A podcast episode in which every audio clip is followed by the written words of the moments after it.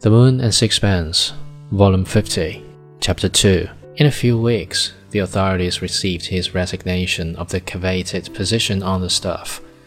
It created profound astonishment, and wide rumors were current. Whenever a man does anything unexpected, his fellows ascribe it to the most discreditable motives. But there was a man ready to step into Abraham's shoes, and Abraham was forgotten. Nothing more was heard of him. He vanished.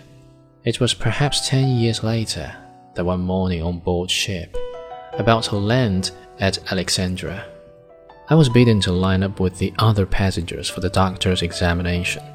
The doctor was a stout man in shabby clothes, and when he took off his hat, I noticed that he was very bald.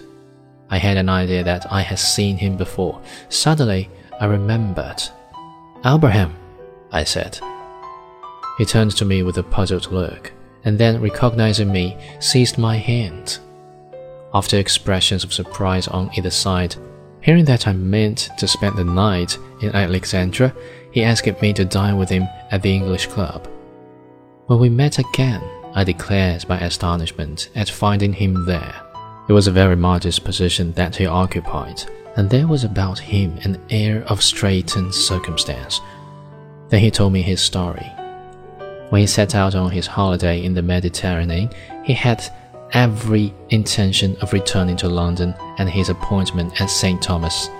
One morning, the tram docked at Alexandria, and from the deck he looked at the city, white in the sunlight, and the crowd on the wharf. He saw the natives in their shabby gabardines, the blacks from the Soudan, the noisy throng of Greeks and Italians, the grave Turks in tarbooshes, the sunshine and the blue sky, and something happened to him.